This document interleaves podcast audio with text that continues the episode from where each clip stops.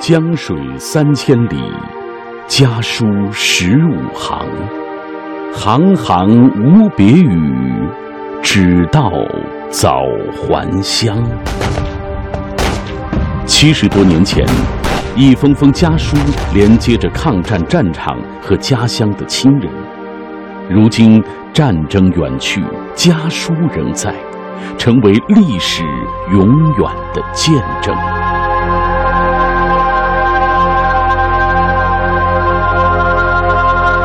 家书里的抗战史，另一种抗战记忆。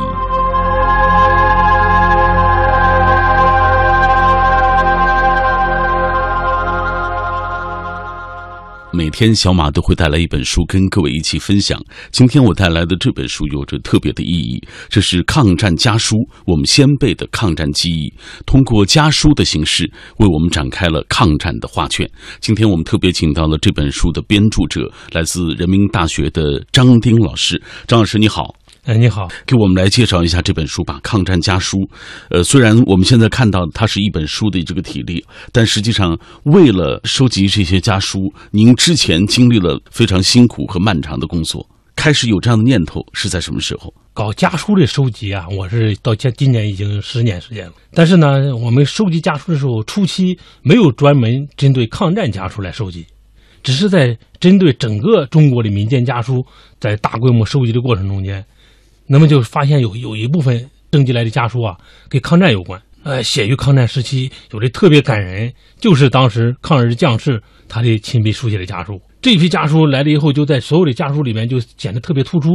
因为我们这个家书征集活动是起始于二零零五年春天，那么二零零五年的七月份，当时就是抗战胜利的六十周年，这样的话，我们这批收集来的这个抗战家书呢，就引起了媒体的关注。当时媒体就注意到这个东西，我们也给把它提供给有关的媒体，这样就一批抗战家书在媒体上就宣传了。其实后来我发现，我还了解，就是查一些资料，在我们这个活动之前，在二零零五年七月之前，还真没有抗战家书这个提法。哦，原来就是一些家书嘛，啊，又和抗战的文献呀，这种这种历史资料啊，还没有专门有抗战家书这个提法，还就是由于我们这次民间家书的征集活动。打捞出来一批跟抗战历史有关的家书，所以才有了这个抗战家书。二零零五年，我们征集活动持续进行啊，一直到二零零六年、零七年，上来的家书就量越来越多，达到了两三万封。两三万封家书里边，这个抗战家书就是相对成规模了。到了零七年初，我们就决定要编一本专门的抗战家书，因为零七年就是全民抗战爆发的七十周年。哦，刚才说零五年是抗战胜利的六十周年。据说这收集抗战家书的十年当中，张丁老师有一个习惯，就是每换一个办公地点，就赶紧把最早发出倡议书时公布的那个座机号啊，也绑定到这个现在新的地方。这个习惯好像已经有十年了，他在电话机旁也守候了十年。这样做为的就是不和任何的家书捐赠者啊失联，不错过任何一封可能搜集到的这种家书。所以这个过程其实是特别感人的，也特别辛苦啊。嗯，对，是这样，就是因为家书的收集啊，它不是说就是我们有一个很强大的这种宣传的这种这种网络，也没有钱去做广告。因为我们初期的有一些媒体的报道，很多这个家书捐赠者是通过媒体看到媒体呃报道了有一个机构在收集家书，这样呢就给我们把家书捐过来了，然后打电话联系。这联系之后呢，就通过大量的这种这种沟通，这种电话联系，有的是登门拜访，然后和这个捐赠者联系。因为每一封家书它是埋藏于各个不同的家庭里边，嗯，它不是从机构里边很多人一下子捐给你那么多，分散收藏在一个一个家庭里头。这样的话，很多这个家属的持有者，尤其是抗战家属的持有者，他的这个当事人，当时在零五年、零六年的时候已经是高龄了，没错。啊，七八十岁，很多都已经去世了，很多都已经去世了，是后代在拿着这些书信，有的呢就是亲历者，当时还还有健在几位，你看到现在这几年期间，有的抗战家书的亲历者，呃，陆续就走了，所以这个抢救的速度还得要加快。呃，要不然就赶是赶不上这个家书所谓消亡的速度了。对呀，我们现在深切的感受就是，我们抢救的速度赶不上家书消亡的速度。嗯，因为这些老人呀陆续在离开，那么一离开，有的就电话就撤掉了。你比如有一个浙江一个老人，他给我们捐捐家书，他留的这个手机啊，这个家里电话，过了几年以后打就这个电话就就空号了。那么我们只能按照他给我们寄来的信上的地址发一封信去去询问。有的信呢到那地方因为没有人了，嗯人走了，结果就石沉大海，不知所终。嗯，这样我们非常非常遗憾。呃，您这么一说，我们就知道这个过程其实是非常辛苦、非常艰难的。所以能够最终呈现一本书，把这样的家书通过文字的方式记录下来，包括这其中还有很多的图片，都是你们拍摄的这个所谓家书的这个实物。是这样，我们这个抗战家书里边所收集的这个，现在是四十篇，四十篇也就是四十个家庭里边的保存的家书。我们这个家书呢，它都是有原件的，有实物的。嗯你其除了这些有实物的家书以外，我们还有你像其他的很多这个这个家书，有的是电子版的，没有实物；有的呢是是复印件呀，或者是不残缺不全的，或者不典型的，我们没收到书里边。还有一些，比如说网上公布的其他的各个渠道的，也有一些零零零散的抗战方面的家书，我们也没有收进来，因为我们收进来都是有版权的，嗯有捐赠人的，同意我们出版的。这个呢是包括两大部分，一个是我们中国人民大学博物馆现在所收藏的抗战家书，还有一部分呢是中国人民抗日战争纪念馆他们所收藏的抗战家书。最近你看新开放的这个伟大胜利这个抗战胜利这个七十周年的这个展览里头，不是公布了展出了十二封抗战家书吗？没错啊，很多媒体报道说特别感人。其实这十二封家书都收集在我们这本书里边，哎，详细的故事都在书里。抗战家书，我们先辈的抗战记忆，收录了左权、吉鸿昌、张自忠、戴安澜、蔡炳炎、谢晋元等抗战先辈近一百封家书及其背后的故事，图文并茂、鲜活生动地展现了中国人民长达十四年的抗战心灵史。其中既有热血男儿从沙场写给亲人的绝笔。也有严父慈母对子女的叮咛，既有兄弟之间的同心同德，亦有恋人之间的款款深情；既有战场的硝烟炮火，也有乱世的颠沛流离。国破家亡，民心凝聚，全民抗争，精神毅力，最终取得胜利。穿越历史硝烟，重读这一封封感人肺腑的抗战家书，足以令人动容。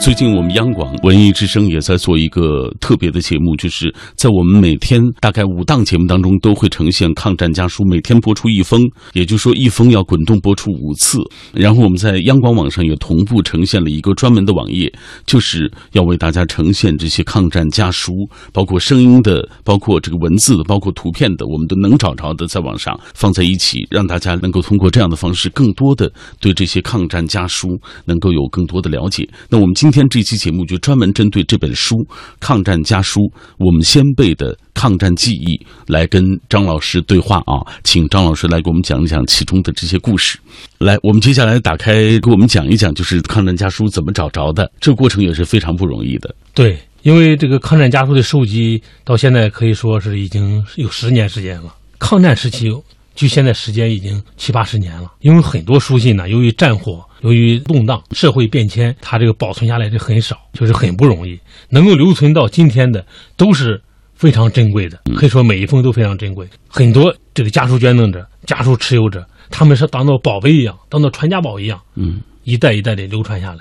你看，有的给我们的这个抗战家书，它是保存非常完整、非常新，你看起来就是没有什么太多的损坏。有人说，那这这是不是真的？那当然，经过我们专业专家的鉴定，那绝对是真的。为什么保存那么好呢？因为他们把这把这东西当做宝贝，就生怕有一点点损坏，放的非常好，所以这个家书保存的这个效果是相当不错。这征集中间的困难呢，说起来就很话很长，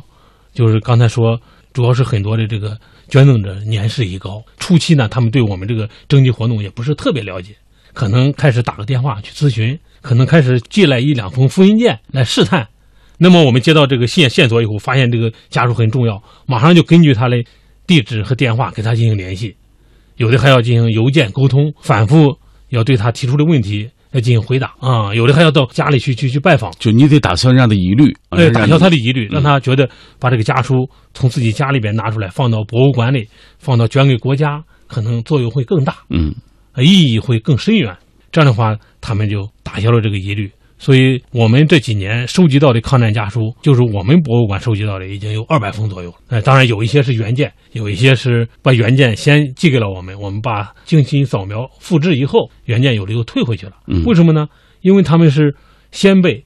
先辈就是革命烈士，他这个留下了一封信或者两封家书，那真是人家的传家宝，实在是要在家里边还要保存一段时间。嗯人家说在保存，等到我们这个觉得这个已经差不多了，最后再给你们。所以我们就尊重人家的意愿，有些呢把原件又退回去了。这但是呢，这个不影响我们进行研究和出版。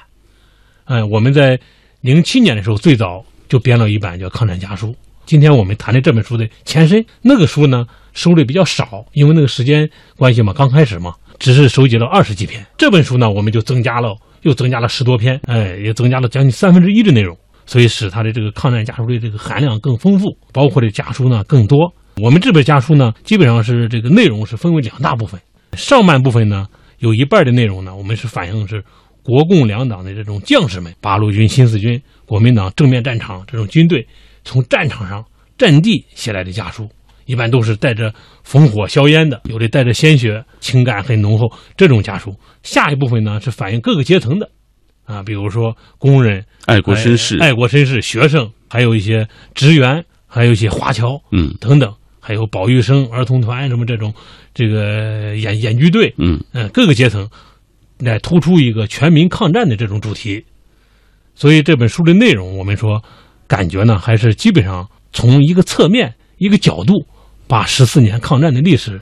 给鲜活的呈现出来了。重读抗战家书，回望历史现场。扑面而来的战火硝烟，乱世中的颠沛流离。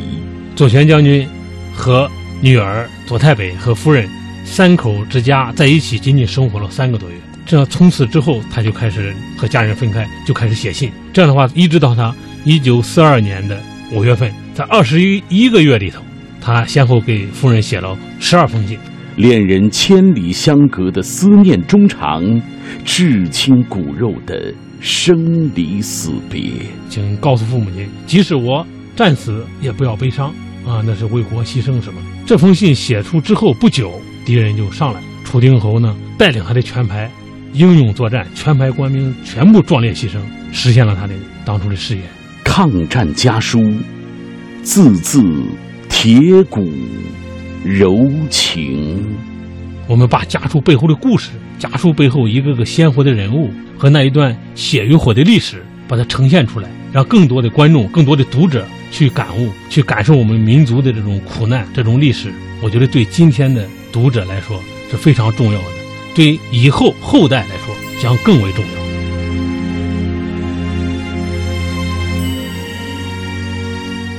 感谢张丁老师为我们带来了他所编著的这本书《抗战家书》，我们先辈的抗战记忆。今天在我和张丁老师聊天的过程当中，我们也欢迎电波那一端的朋友加入到我们讨论中来，通过微信、微博跟我们保持紧密的联络。今晚借由这本《抗战家书》，我们也请大家说一个你印象深刻的抗日英雄以及他的故事。马上我们来同步关注一下大家的留言。云闪阿拉丁说，小的时候很喜欢小兵张嘎。他爱憎分明，和敌人斗智斗勇，不屈不挠。他还充满了一个孩子的天真可爱，比如说爬墙上啊，用这个树堵住烟囱。更为特别的是，他还有一个英雄的老罗叔。老罗叔也是一个神一样的人物，他智勇双全啊，凭借着这个扫帚疙瘩就能够制服敌人。他面对敌人临危不惧，谈笑间就制服了，真是让我看的眼睛里充满了。仰慕啊，这是当时，呃，我们小的时候所看过的小兵张嘎啊电影所呈现出的内容。来，燕子他说，小学的时候老师就告诉我们放牛郎王二小领着敌人进入埋伏圈的故事，然后教我们唱王二小那首歌。我们那儿十三岁的二小，可怜他死得那样惨，干部和老乡得到了安全，他却睡在冰冷的山间。他的脸上含着微笑，他的血染红了蓝的天。那时候唱着唱着啊，我们都会哭。枫叶百合，抗战中更多的人因为其普通默默无闻，就淹没于历史的长河当中。比如说，在淞沪抗战当中，战场慰问的孩学生们和一个小战士聊天说：“呃，你觉得我们能打赢这场战争吗？”小战说：“肯定能。”然后学生又问：“那你打完仗以后想干什么？”那战士苦苦一笑说：“像我们这样的是看不到那一天的，因为我们早已经战死了。”其实这些普通一兵，从某种意义上来说，也是我们抗战当中的真正的英雄。我们今天通过这样的方式，就是向所有啊参加抗战的这些英雄们表达我们的敬意。贺兰鸣笛他说，并非在战场上日浴血杀敌的才称得起是抗日英雄，敌深入敌后打入日伪的心脏，从事秘密工作的地下工作者，同样也是抗日英雄。比如说关露啊，才情卓然，跻身民国四大才女，智勇兼备，周旋于日伪中间，游刃有余，搜集情报，组织策反，功勋卓著，忠于事业。甚至被乌含冤，身陷囹圄，九死不悔，不变初心，一生的传奇谱写出了巾帼之歌。马上要进入广告时段了，广告之后回来，欢迎大家继续锁定 FM 幺零六点六。我们今天为大家带来的这本书是人民大学出版社出版的张丁老师编著的《抗战家书》，我们先辈的抗战记忆。感谢各位继续停留在我的声音世界当中，这里是 FM 幺零六点六，中央人民广播电台文艺之声的品味书香，在北京上空纷扰的这一段电波当中。只有我会在这个时间里安安静静的读书给你听。今天晚上我带来的这本书是人民大学出版社出版的，来自人民大学博物馆的张丁老师编著的《抗战家书》，我们先辈的抗战记忆。今天为了更好的为大家介绍这本书，我也特别请到了张丁老师。那在我们节目进行的过程当中，也欢迎电波那一端的你来跟我们保持紧密的联络。呃。我们话题就是来说一说你印象深刻的抗日英雄以及他的故事，或者是你听到张听老师分享的种种啊，大家都可以来，呃，发来。短信啊，发发来微信或者是微博，来分享你这一刻的感受。比如说，双叶舞长安，他说：“烽火连三月，家书抵万金。”在那场啊，这个战火纷飞的抗战岁月当中，吉鸿昌、张自忠、左权、赵一曼、戴安澜这样的一些抗日志士们，一封封家书，承载着对妻儿儿、父母、兄弟、恋人沉甸甸的深情厚谊，字里行间也浸透着他们的铁骨柔肠，展现了他们丰富的情感世界。如今硝烟散去。时过境迁，再读这样的家书，升腾起对这些逝者由衷的敬意，也唤起了对于那一段历史历久弥新的记忆。张丁，历任中国社会科学院当代中国史研究编辑，中央电视台记者、编导、栏目主编，收藏界副总编辑，现为中国人民大学博物馆副研究馆员，家书研究中心执行主任。兼任全国抢救民间家书项目组委会秘书长，著有《收藏之道》《艺术品投资采访手记》，主编《家书抵万金》《红色家书》《抗战家书》《打开尘封的记忆》《中国民间手写家书展图录》《红色家书背后的故事》《廉政家书》等书，发表家书研究文章几十余篇。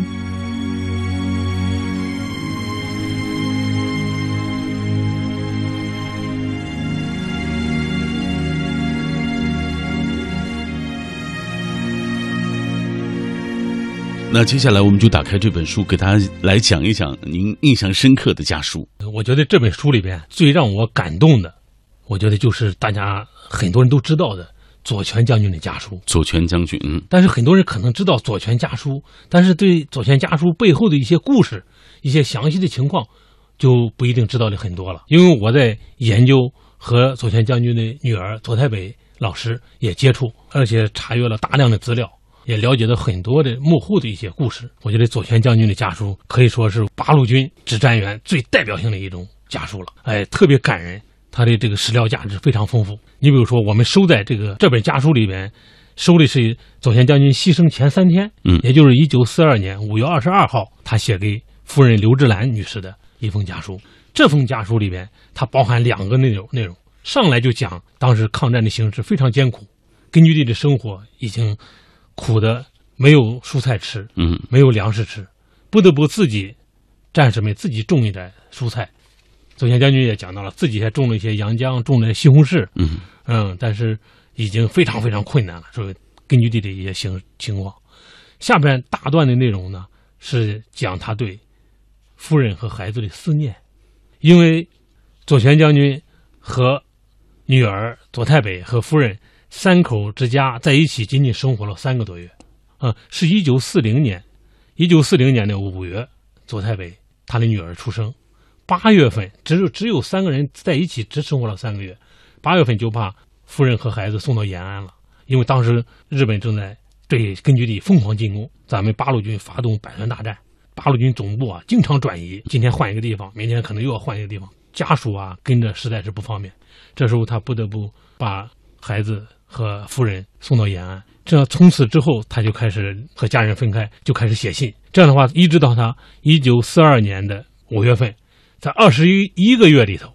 他先后给夫人写了十二封信。嗯，其中有一封家书呢是丢了，是没保存下来，现在保存下来十一封。这十一封家书，我基本上我都看了哈，都读过。每一封家书里边写的都非常好，因为左权将军是一个文武全才啊，世界四大军事院校他读过两所啊，他的这个军事理论水平很高，文文字表达也是不错的。每封家书写的都不是三言两语，都要讲一些抗战的形势啊，重点都谈到了对夫人、对孩子的这种思念思念。嗯对，每次都要提到女儿太北。别离是容易，相见难呀。对呀这封家书里面不连用了三个字“念念念”，就是想念，都是感叹号，念念念。这这这种情感已经达到一定程度，才能写出这样的文字。在其实，在其他的十封家书、十几封家书里面，每一封里面都有这样的文字，都要问夫人孩子长得是胖了还是瘦了啊，有多高了啊，到底怎么样，怎么玩的，怎么吃吃的，怎么穿的，关心孩子的父亲的形象都流露在笔端。这个家书呢，原来一直保存在这个左贤将军牺牲后，保存在他的夫人刘志兰手里，一直到八十年代，一九八二年五月，在左贤将军牺牲四十年之后，刘志兰才把这些家书交给他的女儿左太北。在左太北女士在她的印象里面，父亲是一直是个铁骨铮铮的一个英雄的形象。那，提到左权将军，他的在他因为他牺牲的父亲牺牲的时候，他才只有两岁啊，他没什么太多印象，印象就是一个八路军英雄，一个高级指挥员。他没有想到父亲还是那么感情丰富。等到他阅读了父亲写给的这这个家书之后啊，每封家书有自己说多次流泪。哎呀，看到了一个父亲、一个丈夫对家庭的那种责任。这说明我们八路军指战员不仅有铁骨铮铮、顽强作战那种战场上那种英勇，而且对家人也是充满了深情的。哎，就是这个印象对我特别深。所以每封家书里面你去读，它不仅是对抗战历史的一种补充，而且是对家庭这种亲情，是那个时候八路军指战员的这种家庭生活的一个非常生动的一种描述。听了您的这个介绍，我觉得我们有必要给大家读几段啊。好，呃，左权将军在这一封家书相当中这样写道：“他说，想来太北长得更高了，懂得了很多事。他在保医院情形如何？你是否能经常去看他？来信时希望多报道太北的一切。在闲游与独坐中，有时总仿佛有你及北北与我在一起玩着谈着，特别是北北非常调皮。”一时在地下，一时爬着妈妈怀里，又由妈妈怀里转到爸爸怀里来，闹个不休，真是快乐。可惜我们三个人分在三起，假如在一块儿的话，真是痛快极了。芝兰，别时容易见时难，分离二十一个月了，何日相聚？念，念，念，愿在党的整顿之风之下，各自努力。力求进步吧，以进步来安慰自己，以进步来酬报别后钟情。你看他的每一封信写的情真意切，而且你看这还有他的那个亲笔的、那个、亲笔的原影印件，非常有感染力。对，这是左权给妻子刘志兰啊写的一封家书。当太北老师把把这些家书陆续的给您的时候，我相信您这个心情也一定很激动。对呀、因为在零七年，呃，我们编第一本抗战家书的时候，就和左德伟老师呢见面，他非常激动，看到这个父亲的家书收集在我们这个整个的抗战家书里边。其实左权将军的家书已经是出版过啊，他是单独接集出版过，由解放军出版社。但是收集在这个全民族抗战这种家书里，他还是感到很兴奋的，嗯，哎，表示感谢。重读抗战家书，回望历史现场，扑面而来的战火硝烟，乱世中的颠沛流离。左权将军和女儿左太北和夫人三口之家在一起，仅仅生活了三个多月。这样从此之后，他就开始和家人分开，就开始写信。这样的话，一直到他一九四二年的五月份，在二十一一个月里头，他先后给夫人写了十二封信。恋人千里相隔的思念衷肠，至亲骨肉的生离死别。请告诉父母亲，即使我战死，也不要悲伤啊，那是为国牺牲什么的。这封信写出之后不久，敌人就上来，楚定侯呢带领他的全排英勇作战，全排官兵全部壮烈牺牲，实现了他的当初的誓言。抗战家书，字字铁骨柔情。我们把家书背后的故事，家书背后一个个鲜活的人物和那一段血与火的历史，把它呈现出来，让更多的观众、更多的读者去感悟、去感受我们民族的这种苦难、这种历史。我觉得对今天的读者来说是非常重要的，对以后后代来说将更为重要。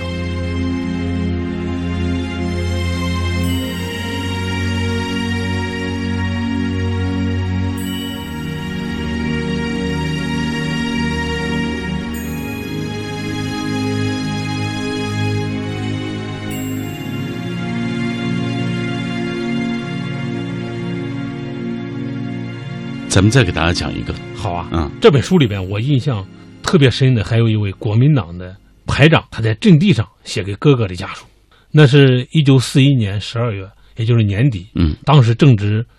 中日第三次长沙会战，也就是有名的长沙保卫战。呃，这个排长叫楚定侯，他的老家在浙江，浙江杭州那一带。他是中学毕业，是有文化的知识青年，然后呢投考黄埔军校，毕业后就赶上这个抗战开始，然后走向了抗日战场。他参加了第二次长沙保卫战，后来又紧接着参加第三次长沙会战。当时他是一个排长，他奉命守卫浏阳河的北岸。当时给他的命令是，坚决不能让敌人渡河，渡过浏阳河。他们排的任务就是这个，你必须得死守这个阵地。气氛非常严肃了。他在这个阵地上知道这个这个阵地的这个形势以后啊，呃，包括上级领导来布置，布置完了以后，因为他是文化比较好，嗯书法毛笔都挺好的。现在留下的家书有六页纸，写的很长，嗯，毛笔书法非常漂亮，非常有力度啊。然后给大哥，大哥当时在云南昆明经商。这封家书里边为什么让我感动呢？他上来就介绍了这个当时战场的形势。当时意思我们率部已经进入这个阵地，呃，领导刚刚视察师长啊，怎么对我们督促的？当时这个已经天非常冷，但是战士们什么状态？士气高昂。嗯嗯、另外说我们这个为了阵地，绝对不能让敌人渡过浏阳河。他还引用了一句话说：“自古征战几人回，敌人不来则已，只要来，那就要拼个你死我活。”啊，已经做好了这种牺牲的准备。嗯，呃，另外最后给大哥说：“父母亲。”请拜托你，哎，代为照顾。我现在战事那么紧张，自然无法孝敬父母亲。嗯哎，请告诉父母亲，即使我战死，也不要悲伤啊，那是为国牺牲什么的。嗯这还这完全是内心的那种感受。这封信写出之后不久，敌人就上来了。那么楚定侯呢，最后带领他的全排英勇作战，全排官兵全部壮烈牺牲，实现了他的当初的誓言。嗯哎呦，所以有幸呢，我们留下了这封家书，我们才知道了这一位很基层的、很普通的呃抗战的士兵。要不然没有这封信，那当时牺牲了那么多，我们很多人都无从查找，是，都根本不知道他他的内心世界，他的这种这种事迹。而且当时的情况是什么？当时情况是什么？到底是怎么想的？这个信呢，是在二零零五年，由他的弟弟亲弟弟啊，当时在这个浙江老家，也已经七八十岁了，他捐给我们，上直接就把原件寄来了，因为他这个看样子这个认识比较啊深刻，直接寄来原件。我们后来在零六年的时候把它推荐到国家博物馆收藏，这封信现在收藏在国家博物馆，原件我们也收到了抗战家书里头。嗯，哎，我每次读这封家书，我都特别感慨。我觉得他的家书这个文字，可以将来进入中小学的课文，让学生们去去读，嗯，去激发这种民族的这种精神，这种情怀。您看您在说的时候，我看您嗯眼睛噙满了泪水啊，自己也特别的很感动感动。嗯，江水三千里，家书十五行，行行无别语，只道早还乡。七十多年前，一封封家书连接着抗战战场和家乡的亲人。如今战争远去，家书仍在，成为历史永远的见证。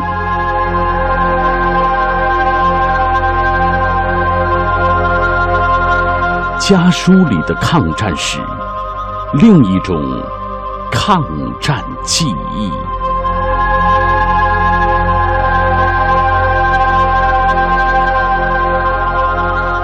呃，刚刚您讲了我们共产党的高级将领左权将军，讲了这样一位国民党的普通士兵。对啊，其实，在这个抗战的过程当中，还有很多老百姓、普通人，他们也做出了自己的贡献。这个家书当中，我看您也收录了。对，其实我们这个呃家书里边，我们展现的是十四年抗战期间中国人民的一个心灵史啊。除了这个国共将士英勇杀敌、浴血疆场这种民族精神以外，更多的中国人是经历了一个一场心灵的磨难，有的是投身到抗战中间，有的生活被日军的侵略所打破，被外敌入侵所打破。他走向了颠沛流离的道路。比如说，这本家书里边收集的、所收录的有一个上海的一个小学教员，嗯叫姚志鲁，他里有一有一批家书，有个七八封。他的什么家书呢？我每每想到他的这个家书啊，我觉得特别感人。他的家书是写于他逃难期间，一九三七年八一三，日军开始进攻上海，哎，到年底上海失守以后，上海人民就等于沦为了这个日寇的这种这种臣民了。但是这个小学教员姚姚志鲁呢，他不愿意做亡国奴，他开始是带着家人躲到了租界，后来在租界的日子也不好过呀，他就在第二年的春天，四月份就辞别了妻子和女儿，两个女儿，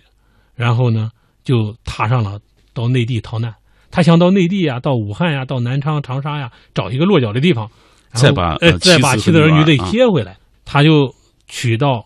浙江的杭州、嗯金华、温州，嗯然后到南昌，又到长沙，又到武汉，这一路沿途随着战事啊就往后推，跟着很多逃难的人群。每到一地呢，他有个写家书的习惯，嗯，还记了日记，这样他就给上海的妻子儿女呢通了信。他的家书里面啊，他表现的就是一个中国的小知识分子那种内心的矛盾和挣扎，他遭受的心灵的磨难，比如说敌机轰炸，还有周围那种逃难的人群那种悲惨的生活对他的刺激，嗯，还有自己的那种病痛，他自己在逃难的过程中得了病，缺医少药，悲凉无助，啊，最后呢，他是不到半年就死在了武汉，啊，非常可惜，他的家人再也没有见到他，他也没有回到他日夜思念的上海妻子和女儿身边。嗯但是所幸的是，他寄给妻子和女儿的这一组家书保留下来了，我们才得以了解这位中国的知识分子、小学老师他在那个时候的心路历程。他当时对这种乱世、对这种日寇侵侵略的这种痛恨啊，对那个和和安定、和平、安定生活的向往，对家人的那种亲情，对女儿的关怀，都在家书里有非常详细的展示。嗯啊，我觉得他，我们平常有一部非常有名的这个这个这个小说叫《围城》，钱钟书先生写的，没错，他反映的是大知识分子，是当时抗战时期大学教授怎么往后方迁徙的。我说这个这一批家书，姚志鲁的家书，他反映了一个小的知识分子，小学教员，他的往后方迁徙的这种心路历程，可以说是一种另一个版本的《围城》，嗯，哎呀，非常感人。刚刚我们听张丁老师讲这些家书啊，就觉得，您看您现在还是心潮澎湃的。其实，如果不是得益于您这十年的努力，我们很多人很多封家书，我们现在已经看不到了。就像您在节目的开场就说了，你们抢救的速度远远赶不上家书消亡的速度。十年的时间这么辛苦，才得以完成这样的家书的抢救工作，还是只是一部分而已。这个辛苦，您觉得值得吗？我觉得搞这个家书抢救工作，尤其从这些抗战家书里边，我们得到了这样的一种成果，得到了这样的一种展示，我们非常非常值得。我们付出再大的辛苦都是值得的，都是非常欣慰的。因为什么？我们把这些家书把它从民间打捞起、打捞出来，一方面变成国家的文化遗产，得到更好的保护，能够传给子孙；第二方面呢，我们把家书背后的故事。家书背后一个个鲜活的人物和那一段血与火的历史，把它呈现出来，让更多的观众、更多的读者去感悟、去领悟、去感受我们民族的这种苦难、这种历史，我感感悟我们民族这种抗争的这种精神。我觉得对今天的读者来说是非常重要的，对以后后代来说将更为重要。嗯，所以从这个意义上来说，我们搞民间家书的征集和抢救，即使付出。再大的辛苦，遭遇太多的困难，只要我们坚定这个方向，坚持做下去，都是值得的。嗯，我也代表我们品味书香的听众啊，向张丁老师说一声感谢。真的，正是因为。有您这样的工作，我们才得以通过家书的形式了解我们先辈的这些抗战的记忆。这对于今天的我们来说实在是太重要了，因为我们很多人可能在这个过程当中，在现在这种物质丰富的社会繁荣的这样的环境之下，可能大家已经忘却这些伤痛了，不知道我们是怎么走过来的。我想这本书起到作用就是这样。谢谢，谢谢。